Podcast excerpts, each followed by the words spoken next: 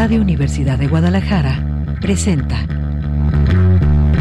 Cosa Pública 2.0. Rubén Martín y Jesús Estrada con los asuntos sociales y políticos más importantes del día.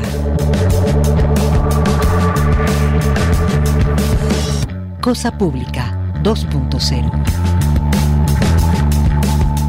Comenzamos.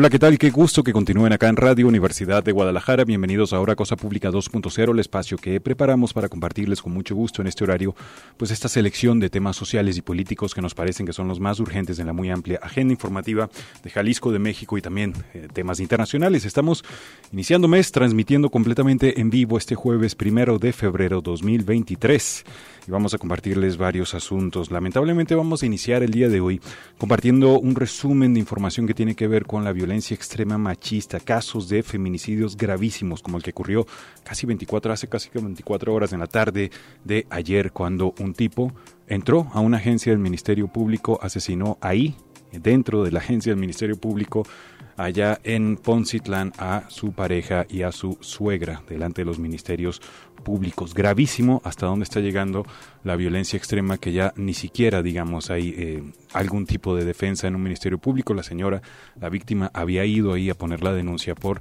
violencia de parte de su pareja. Lamentablemente no es el único caso, también hay seguimiento de otro caso, el de la mujer que fue atropellada aparentemente de manera intencional en Puerto Vallarta, asesinada por eh, su presuntamente su ex pareja.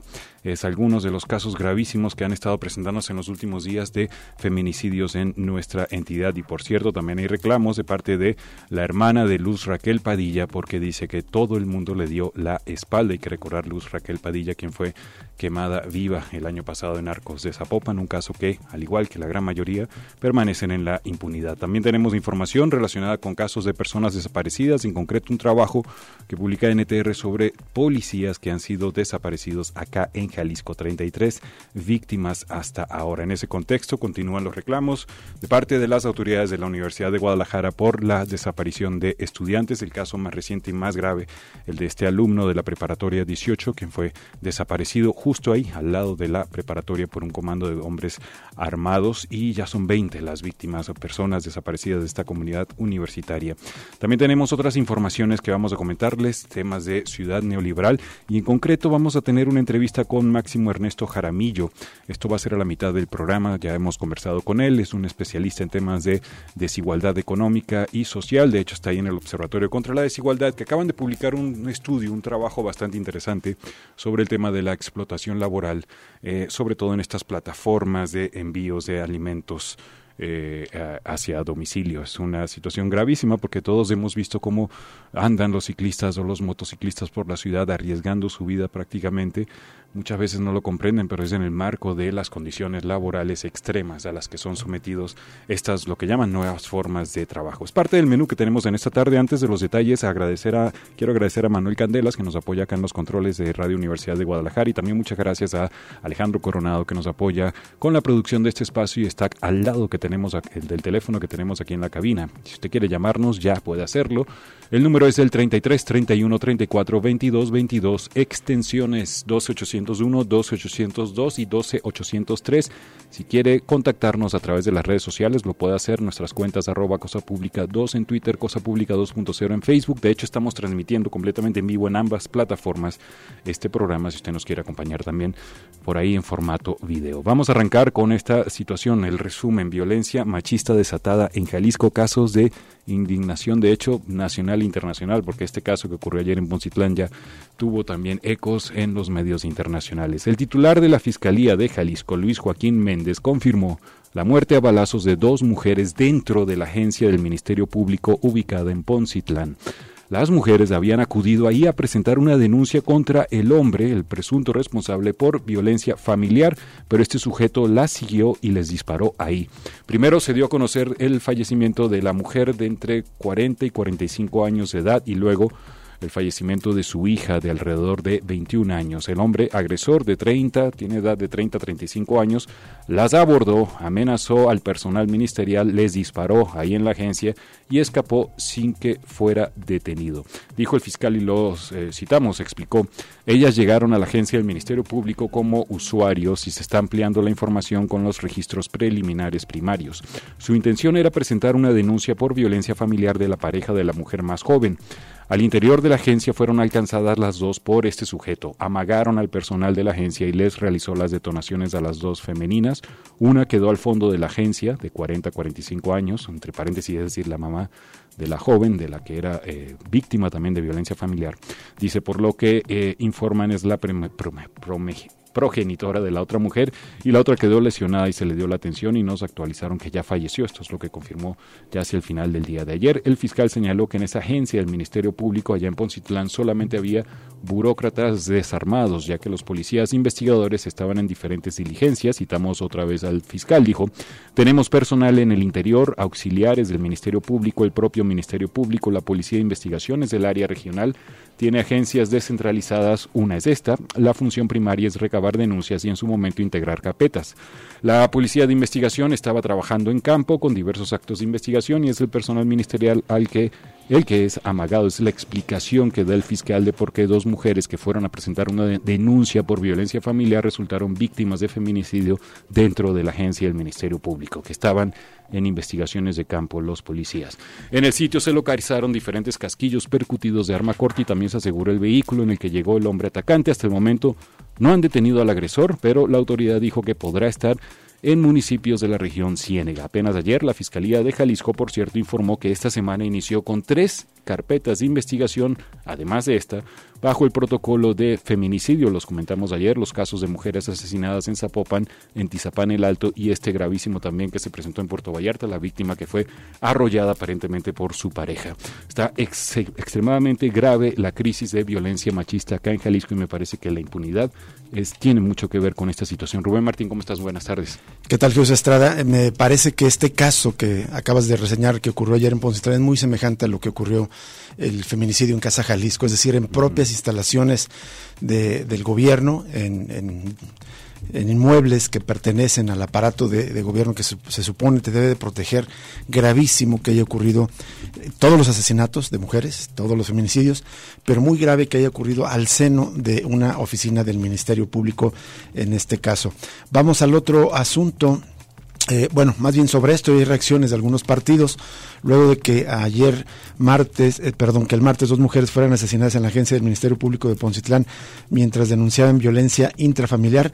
Hagamos ha enviado un mensaje exigiendo que se haga justicia. Este partido en un comunicado pidieron que llegue la justicia pronta y expedita para las víctimas y sus familias, así como que se garantice seguridad y condiciones a todas las mujeres que acuden a denunciar cualquier tipo de violencia en su contra. En su comunicado, el partido Hagamos agregó que se han contado con tres muertes violentas más en contra de mujeres en nuestro estado justamente las que acabamos de reseñar Jesús.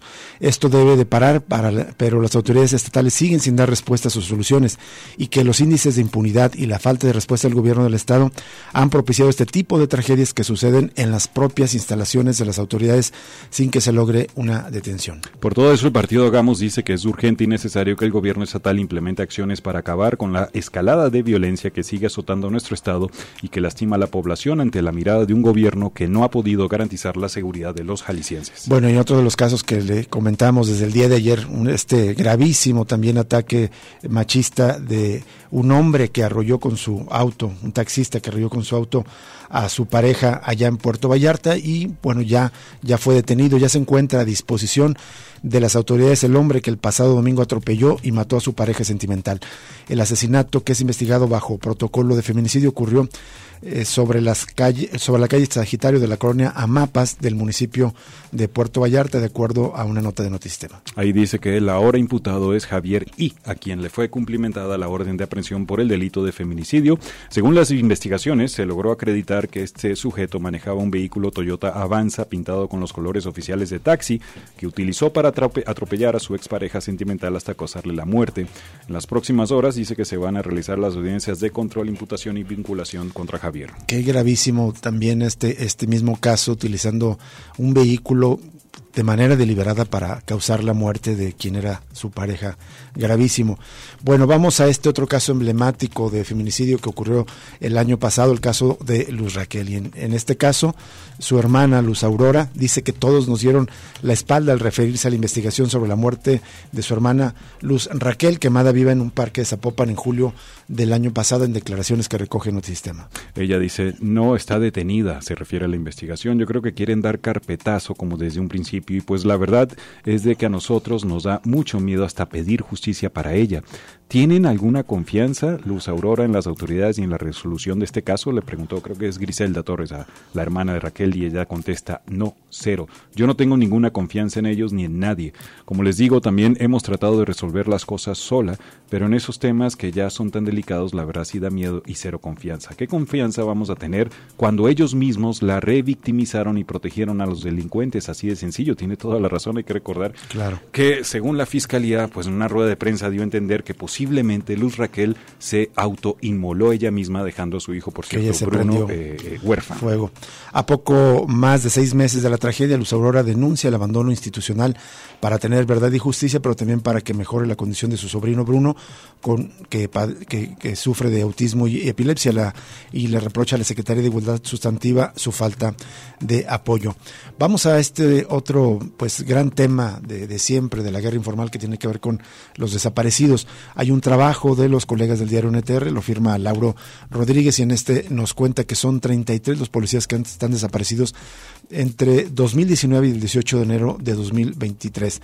En este periodo fueron privados de la libertad 33 oficiales de distintas corporaciones en el estado y 19 de ellos siguen sin ser localizados según la organización Unidos por la Seguridad Asociación Civil, conformada en su mayoría por policías. En un mapa interactivo disponible en Internet, la organización documenta los asesinatos, fallecimientos no violentos y desapariciones de policías galicienses, estén o no activos al momento del evento. De acuerdo con esta base de datos, los 33 víctimas pertenecían a 11 comisarías municipales y al Estado. Del total, 19 policías faltan de localizar, 13 fueron encontrados sin vida y solo una oficial fue localizada viva. Hay que recordar que estas tres desapariciones, 33 desapariciones de policías ocurrieron en el actual gobierno de Enrique Alfaro. El primer caso documentado data del 11 de febrero del 2019, cuenta el trabajo que ese día privaron de la libertad al policía municipal Ángel Silverio Franco en la comunidad Las Bocas en Mezquitic. Al día sigue, el día de hoy sigue él todavía no localizado. Los casos documentados por la organización se caracterizan por la certeza de que los oficiales fueron víctimas de un delito, pues hay indicios de que fueron desaparecidos por personas armadas. La mayoría de las desapariciones se han dado en la zona metropolitana de Guadalajara y es el municipio de Zapopan quien encabeza la lista con ocho casos, cinco corresponden a agentes del municipio y tres restantes a policías estatales.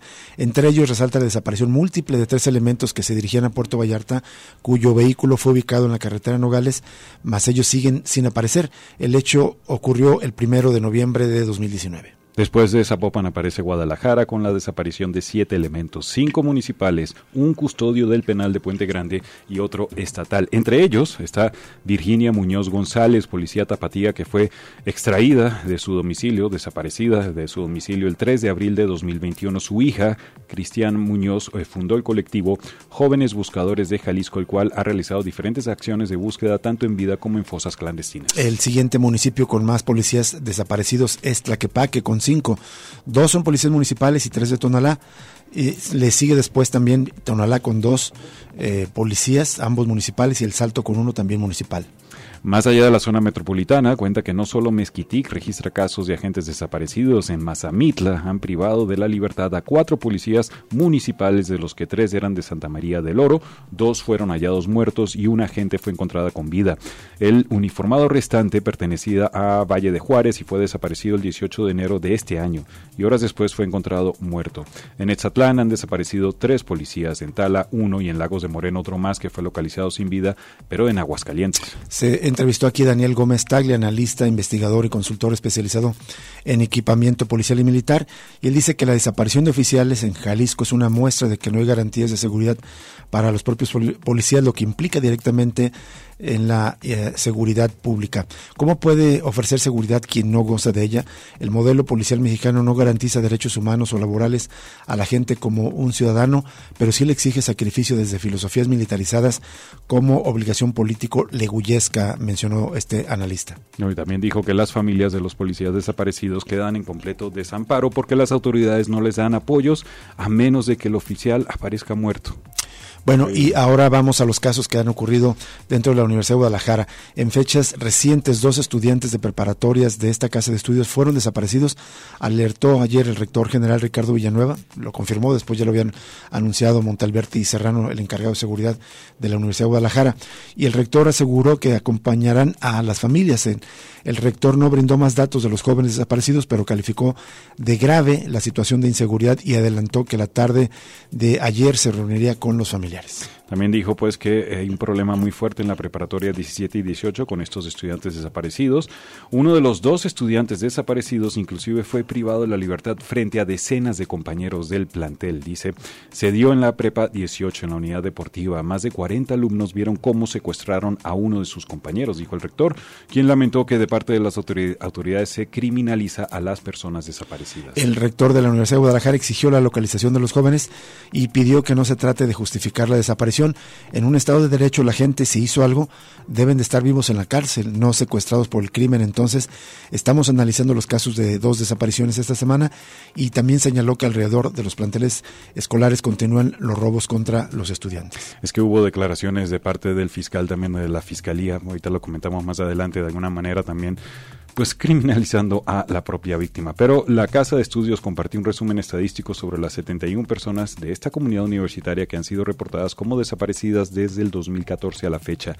17 se mantienen pendientes de ser localizadas, 8 fueron personas encontradas sin vida y 46 restantes encontradas con vida. Bueno, en más detalles de este caso, eh, en la Universidad de Guadalajara, en, en la preparatoria 18, se trata de un joven de 17 años, estudia en la preparatoria 18, informó Montalberti Serrano coordinador de seguridad de la UDG.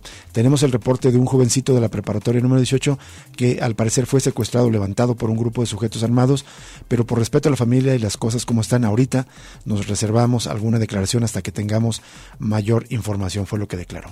Y bueno, también recordó que fue el jueves de la semana pasada, cuando las autoridades universitarias estaban reunidas en ese plantel y ahí fueron alertadas por la desaparición de este joven en esa unidad deportiva, que por cierto, dice el funcionario que están pidiendo que mejoren las instalaciones, haciendo vigilancia, cámaras al interior vinculadas al sistema C5 que nos permita detectar qué ocurre al interior.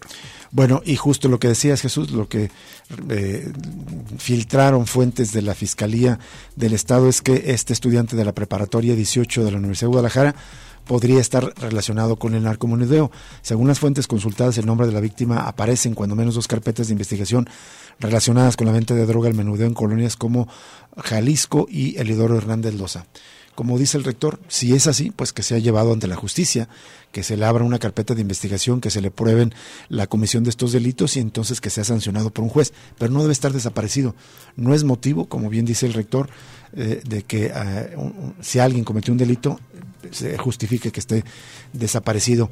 Y para cerrar este bloque vamos a compartir una nota de nuestros colegas del diario NTR donde revela que una vecina del área metropolitana de Guadalajara denunció que personal de la Fiscalía Especial en Personas Desaparecidas ingresó la semana pasada, el jueves, por la fuerza a su domicilio sin autorización y orden judicial, generando daños en la vivienda que siguen sin ser reparados. Ahí cuenta la señora, pues, que fue el jueves 26 hacia las 3 de la tarde cuando comenzó a escuchar golpes en la cochera de su casa. Cuenta cómo, pues, ingresaron, estaban forzando la entrada de estos elementos de la fiscalía, quienes después se disculparon, por cierto, cuenta ella, pero sin embargo, pues, los daños quedaron ahí hechos en la vivienda. Vamos a una pausa y regresamos con más información en Cosa Pública 2.0.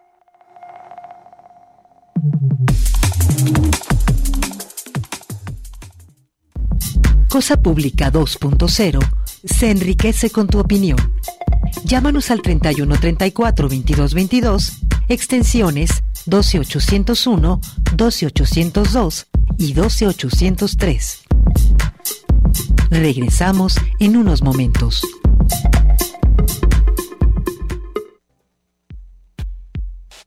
Cosa Pública 2.0. Regresamos.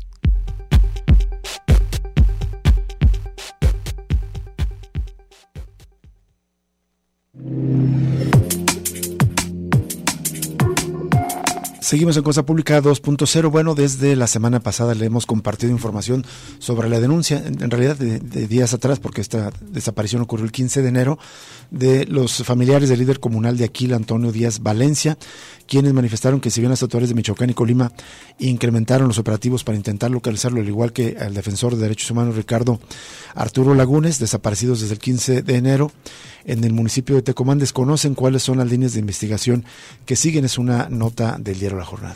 Ahí eh, hablaron con Keivan y Brenda Díaz, quienes son hijos del profesor Díaz Valencia, quienes dijeron que han pasado más de dos semanas y no han recibido ninguna información por parte de las autoridades estatales.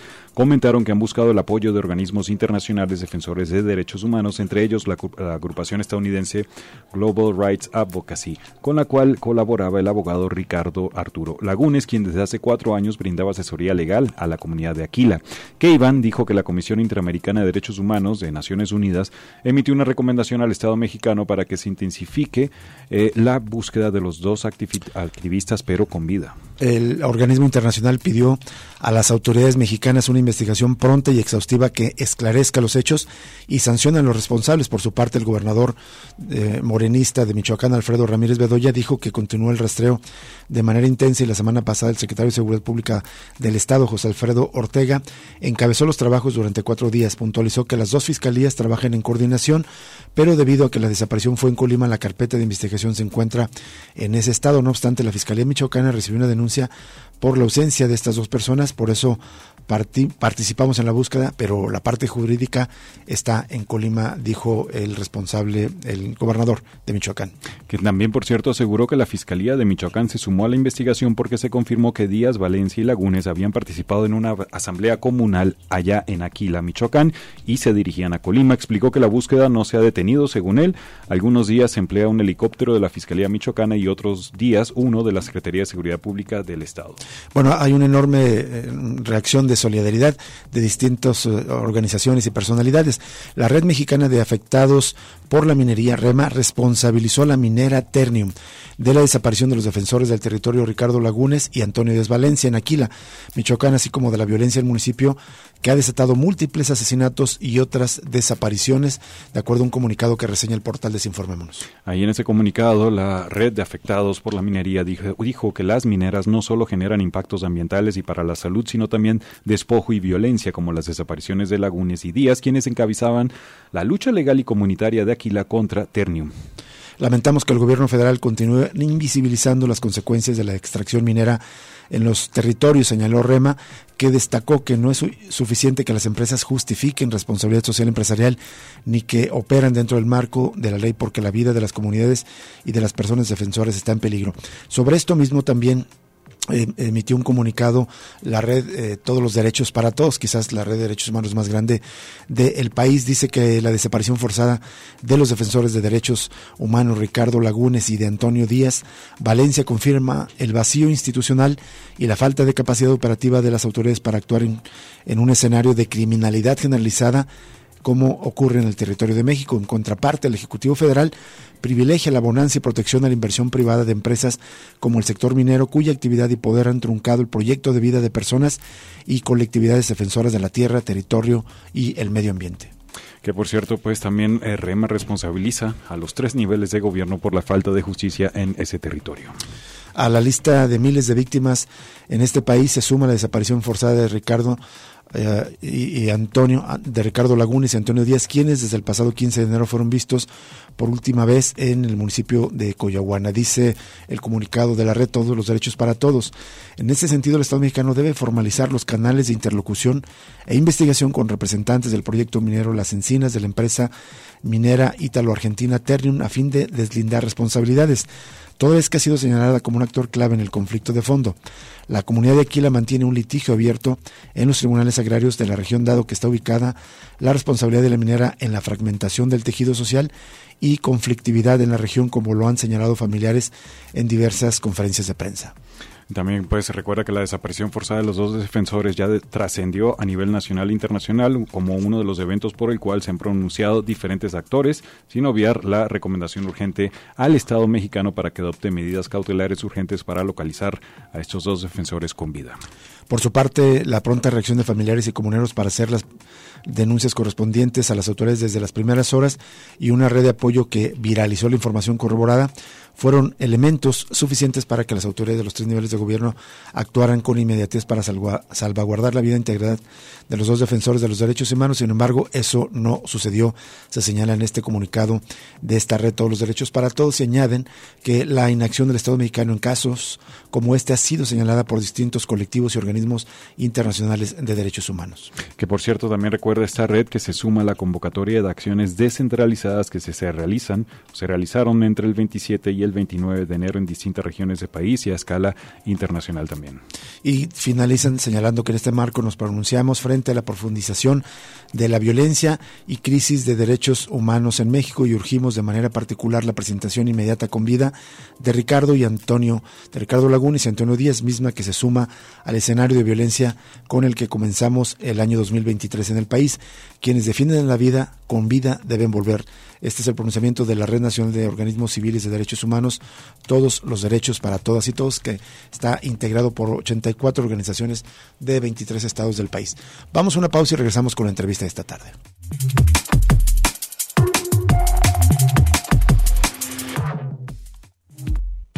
Ya regresa Cosa Pública 2.0 con Rubén Martín y Jesús Estrada.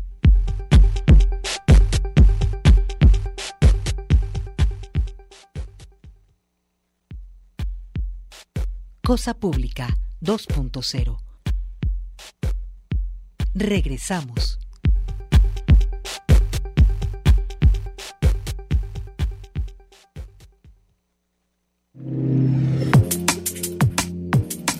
Seguimos en Cosa Pública 2.0. Muchísimas gracias por permanecer en sintonía con nosotros y vamos a ir a la línea telefónica para agradecer y saludar. Pues siempre que tenemos oportunidad nos da muchísimo gusto conversar con Máximo Ernesto Jaramillo, todos los temas de investigación a los que se dedica, especialmente temas de desigualdad.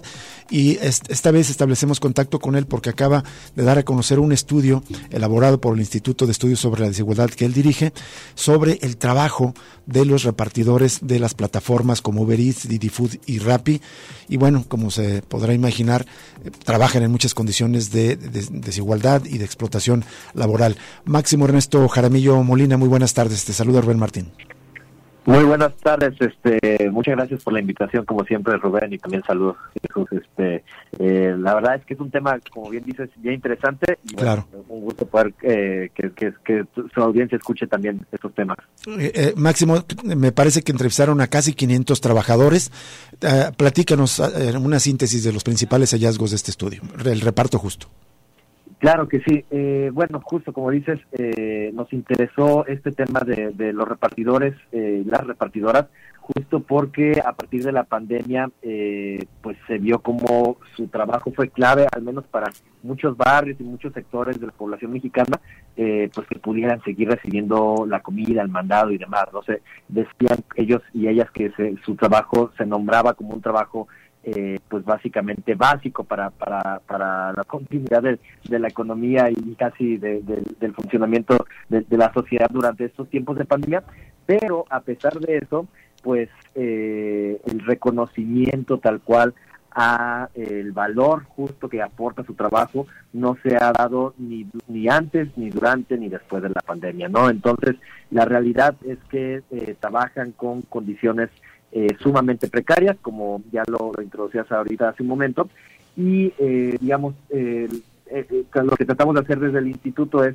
investigar, justo haciendo encuestas a lo largo de cerca de 22 estados del país, un poco menos de, de, 500 encuestas, en las cuales pues encontrábamos digamos, les preguntábamos sobre sus condiciones de trabajo, las razones por las que habían entrado a trabajar, e incluso temas eh, de accidentes, temas de discriminación, temas de acoso que, sufren las personas repartidoras y bueno, pues encontramos eh, eh, varios varios temas muy interesantes, ¿no? Tal vez el primero a mencionar es que justo los temas, eh, el tema, digamos, del ingreso con el que con el que viven estas personas, pues es realmente bajo, este, digamos, es insuficiente para una, digamos, una este una vida suficiente, ¿no? digamos, eh, lo que hemos encontrado, eh, aun cuando existe esta idea de que, o un mito, podríamos decir, de que los ingresos de estas personas eh, repartidoras son altos y realmente son suficientes para vivir,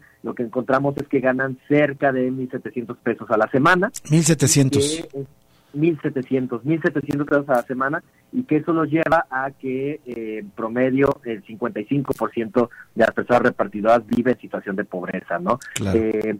También hay que decir que estos ingresos cambian dependiendo de, varias eh, distintas variables, obviamente. La, una que nos pareció muy interesante es que, eh, digamos, las personas que reparten eh, utilizando como medio de desplazamiento el automóvil tienen ingresos cercanos, mensuales cercanos a 9.500 pesos, mientras que en el otro extremo, digamos, en, en, medio están las personas que reparten motocicleta, ingresos mensuales cerca de 7.500 pesos y las personas que reparten en, eh, en bicicleta es eh, menos de 4.300 pesos, ¿no? Entonces, 4.300 pesos eh, al mes, pues es cerca de, mil pesos a la semana, un poco por encima de esto, y bueno, de ahí que al final de cuentas veamos claramente cómo este tema de los ingresos, eh, pues son sumamente bajos y, e insuficientes para, Máximo, una dos preguntas eh, muy puntuales. ¿Son considerados eh, trabajadores formales o no son eh, no están incorporados a las propias empresas? Y, la, la, otra es si los ingresos dependen de los repartos o hay un salario mínimo base.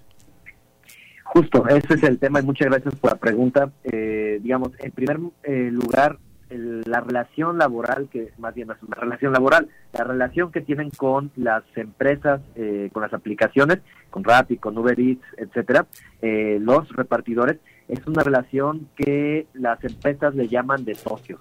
Son socios y en tanto que son socios, este, pues no son trabajadores. Eh, al menos esto según lo que dicen las, las empresas, ¿no? Eh, eso que implica que no tienen ningún tipo de derecho laboral, no tienen ningún tipo de seguridad social, básicamente su relación se rige por un contrato mercantil, eh, unas condiciones, digamos, términos y condiciones de uso de la aplicación, que de hecho otro de los temas que nos dicen los repartidos es que cambian constantemente, a veces pueden cambiar estas condiciones incluso varias veces al día, ¿no? De ahí que todos los temas de cuánto reciben digamos, por cada reparto que hacen, cuál es, eh, digamos, la forma en que les descuentan los impuestos y, muchos eh, detalles ya, ya más eh, específicos sobre su relación con la aplicación, pues cambian, cambian sin que ellos puedan negociar de ninguna manera y pues que tienen que decir, lo voy a decir así, tienen que aceptarlo de manera pues unilateral, ¿no? Ese es un problema. Ahora, lo, la, la otra pregunta que mencionabas, bueno, pues al, final de cuentas, eh, digamos, al no tener una, una, una relación laboral eh, los repartidores con las empresas, pues eso implica eh, distintas vulnerabilidades por distintas razones que eh, digamos, un, un, trabajador formal, pues claramente no tendría no tendría esta problemática. Sí, creo que se me pasó algo más de lo que preguntabas. Eh, Eran esos temas, que si tenían el salario, pero ya, ya de alguno lo respondiste, porque no tienen la relación laboral directa con las empresas, es decir, no están incorporados a la economía formal, formal no tienen prestaciones este, laborales entonces.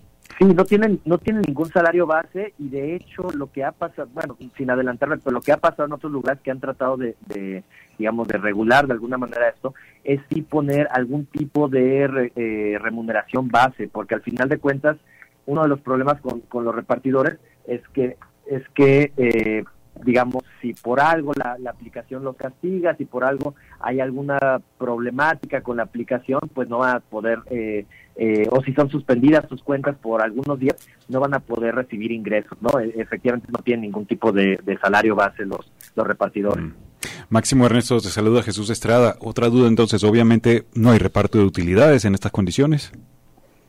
Claramente, y, justo ahora que subieron tanto las utilidades de las empresas eh, durante estas empresas durante la pandemia, pues claramente eso no se vio reflejado en, un aumento de los ingresos eh, de las personas repartidoras. Incluso lo que pasó es que, digamos, desde un punto de vista eh, muy salvaje, podríamos decir, del capitalismo, de la oferta y la demanda, lo que pasó es que durante la pandemia es que hubo eh, mayor desempleo, eso implicó que eh, un mayor número de personas se, se enlistaron, digamos, se, asociaron de esta manera que, lo, lo, proponen las aplicaciones como repartidores, se asociaron como repartidoras y dado que había un mayor número, digamos, de personas repartidoras dispuestas a trabajar para la aplicación, eso de cierta manera permitió que las aplicaciones, en lugar de subir las, las digamos, las comisiones que les dan a los repartidores, las fueron bajando. Entonces, eh, lo que nos dicen las personas repartidoras es que ha bajado de manera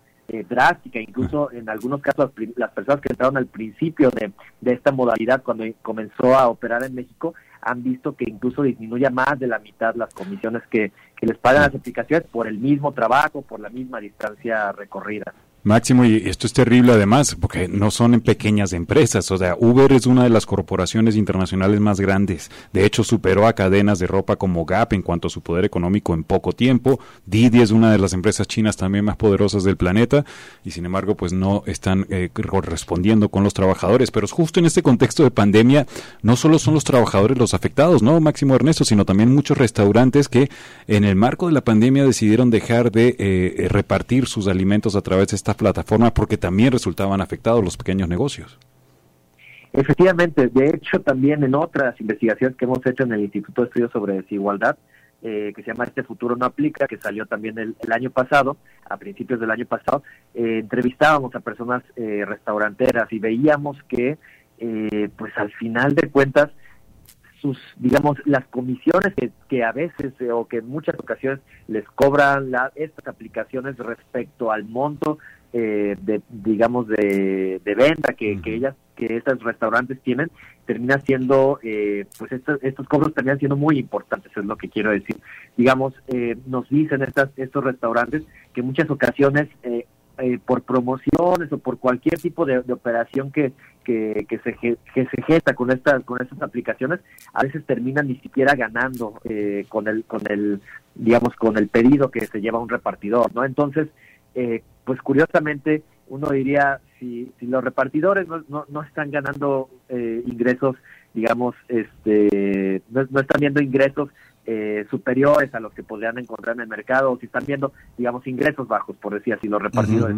Y también los restauranteros están al final de cuentas eh, perdiendo ingresos o perdiendo parte de lo que podrían recuperar en la venta de sus productos pues entonces quién es quien se está quedando con, con estas con esas ganancias, ¿no? Y claramente son son las empresas, las aplicaciones, como bien decían, son eh, las empresas eh, son empresas muy grandes, son empresas Uber incluso eh, que generan lobbying, es decir que que tratan de incidir en eh, las formas de que se legislen los países para evitar que se regulen este tipo de, nuevos trabajos emergentes que les dicen de la gig economy, eh, es decir, este trabajo como repartidores, pero también como conductores de, de Uber y distintos eh, nuevos eh, empleos o nuevas configuraciones del empleo que, han surgido en los últimos años. Máximo Ernesto Jaramillo, ¿cómo ganan los que trabajan para estas plataformas?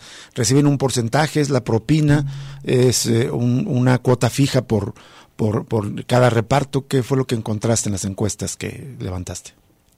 Es una cuota que se va modificando con base en eh, la distancia, del, eh, que tienen que recorrer normalmente.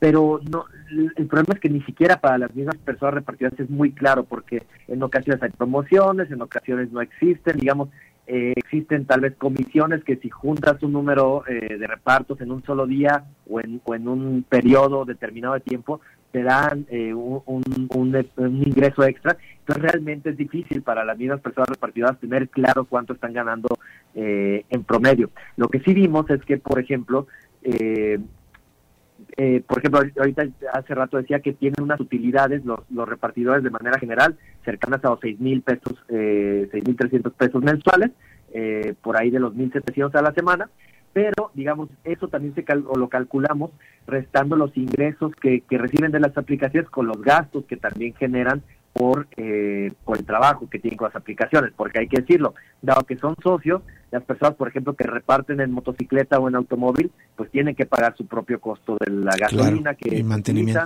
Eh, cualquier costo que esté relacionado con su trabajo lo tienen que asumir las personas repartidoras. Entonces lo que vemos es que en promedio eh, los, los, los costos, estos gastos de, de, trabajar para la aplicación, incluso la mochila que con la que reparten, tienen que comprarla los mismos. ¿La tienen que comprar?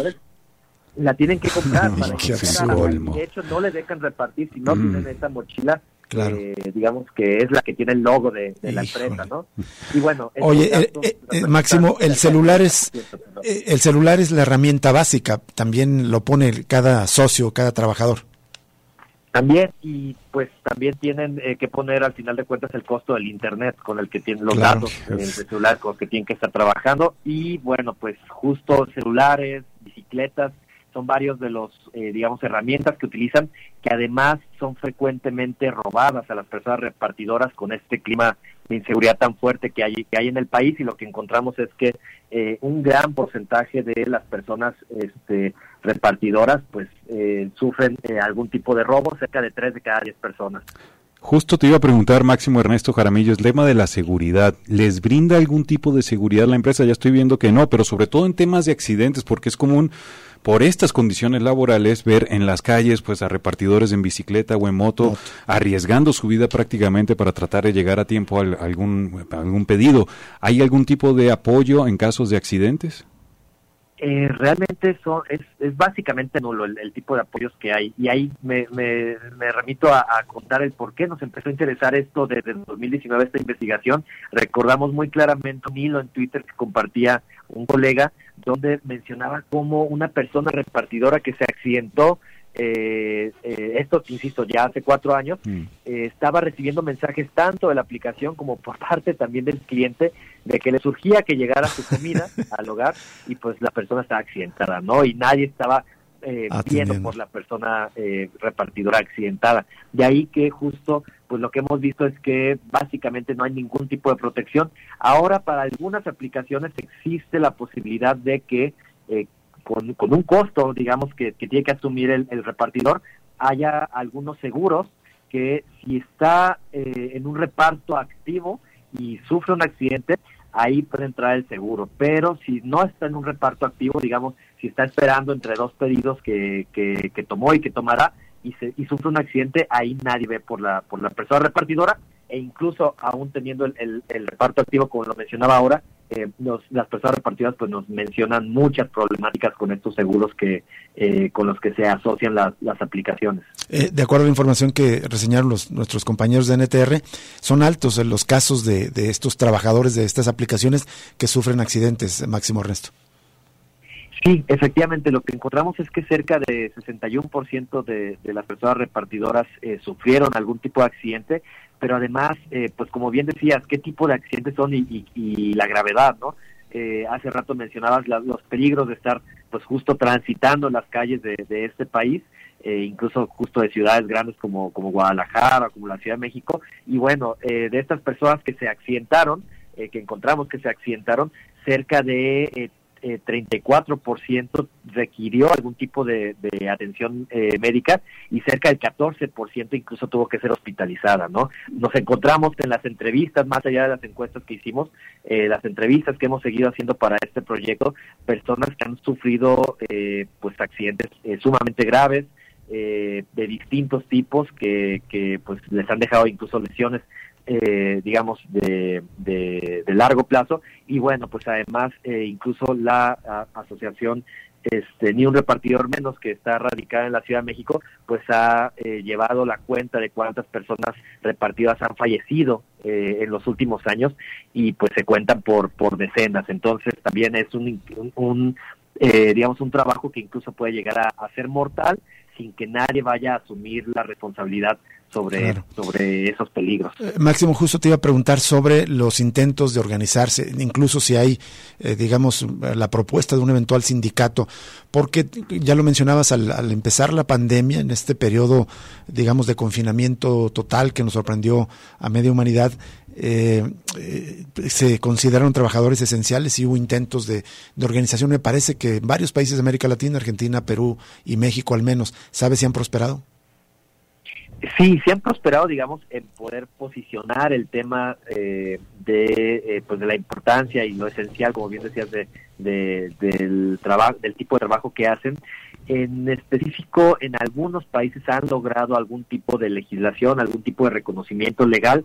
Especialmente me estoy acordando ahora de, España, donde justo eh, se le conoce como la ley Rider. Allá hay una aplicación que se llama Rider. Eh, similar a Rappi Uber Eats. Y bueno, pues al final de cuentas lograron que hubiera ciertas regulaciones respecto a su trabajo. Otro de los casos muy conocidos es con el, eh, con no, no, no con repartidores, sino con el caso de, de los conductores de Uber, que en Inglaterra también ganaron un reconocimiento y ganaron que incluso se le obligara a la empresa a reconocer a estos trabajadores como empleados y en ese sentido a tener que darles un salario eh, mínimo al menos, eh, digamos, eh, una remuneración base y además reconocerles ciertos derechos laborales.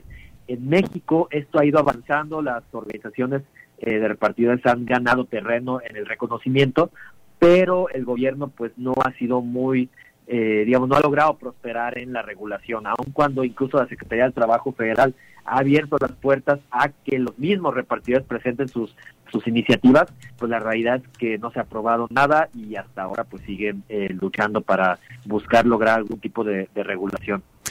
Oye, eh, Máximo Ernesto, y quería preguntarte, ir más allá, digamos, de una regulación, yo no sé, pues prohibir algunas funciones de este tipo de economía colaborativa. En estos días alguien ponía, pero era sobre el concepto de Airbnb, no me acuerdo quién en Twitter, de pues debería prohibirse, por ejemplo, Airbnb de plano. Yo considero que eso no ni siquiera debería existir de mi punto de vista, pero bueno, estos son casos de relaciones laborales, pero ¿qué hacer con este tipo de economía tan controvertida y que está aumentando? De hecho, la desigualdad, ya sea Airbnb a través de gentrificación o estas aplicaciones con la explotación laboral.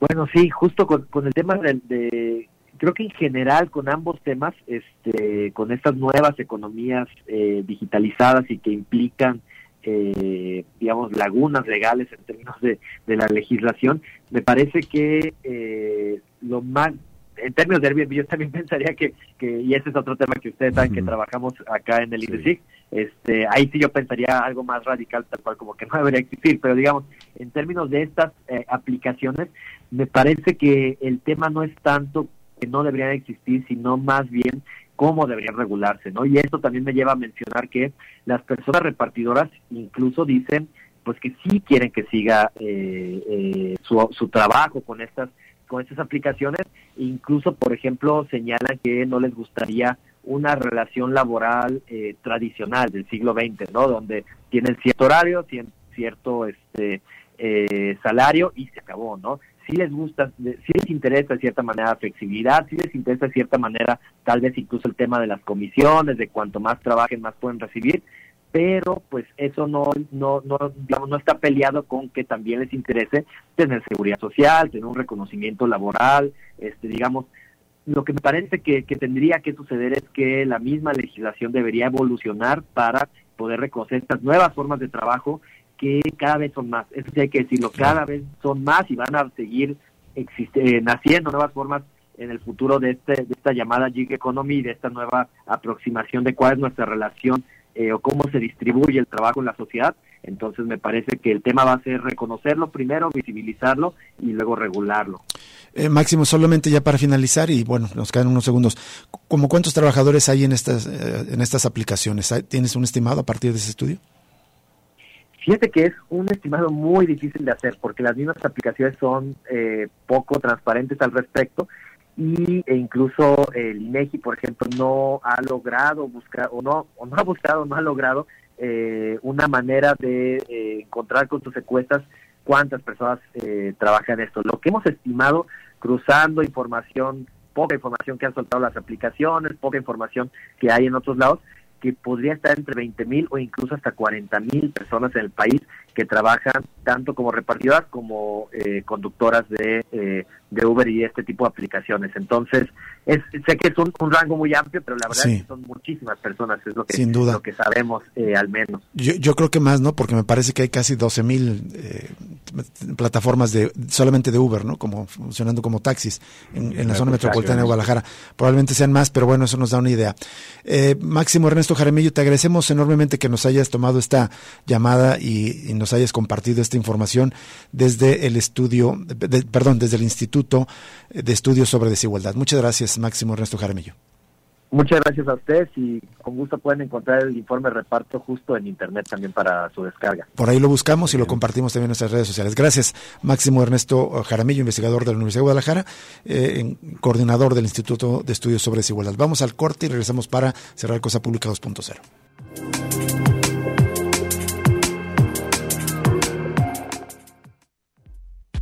Ya regresa Cosa Pública 2.0 con Rubén Martín y Jesús Estrada.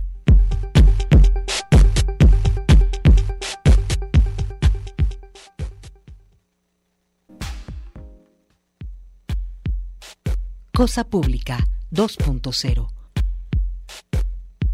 Regresamos.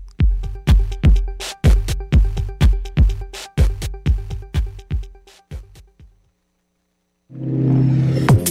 Regresamos a Cosa Pública 2.0 prácticamente para despedirnos, pero por, por suerte nos vamos a, a, despedir con una buena noticia porque hay información de que ya fue encontrado con vida, liberado el estudiante de la preparatoria 18 que estaba desaparecido desde el pasado 26 de enero. Es una nota de José Luis Escamilla en Notisistema y dice que fue localizado con vida, solo con algunos golpes que no ponen en riesgo su integridad. El estudiante de la preparatoria número 18 de la Universidad de Guadalajara que hace unos días fue privado de la libertad. solo golpeado regresó que solo algunos son con golpes que tiene este pobre joven que por cierto pues siguen señalando la fiscalía que supuestamente tiene está relacionado con unas carpetas de investigación. Bien, pues con esto nos vamos. Muchísimas gracias por habernos sintonizado. Gracias Alejandro Coronado en la asistencia de producción, gracias Manuel Candelas en la mesa de controles, pero sobre todo gracias a usted que nos escuchó o que nos vio también a través de las cámaras que tenemos instaladas aquí en Costa Pública 2.0. Sigue temporada de libros, lo invitamos a permanecer en sintonía de Radio Universidad de Guadalajara, luego el resto de la programación habitual y mañana, por supuesto, queda cordialmente invitado a, participar con nosotros en nuestro análisis crítico de la realidad de cada día en Cosa Pública 2.0. Hasta mañana, muchas gracias.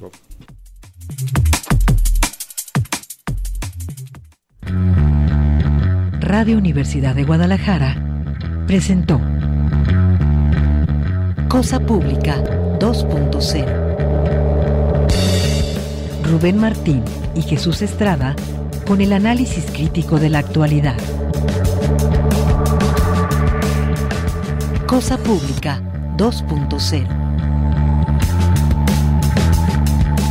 Gracias por escucharnos.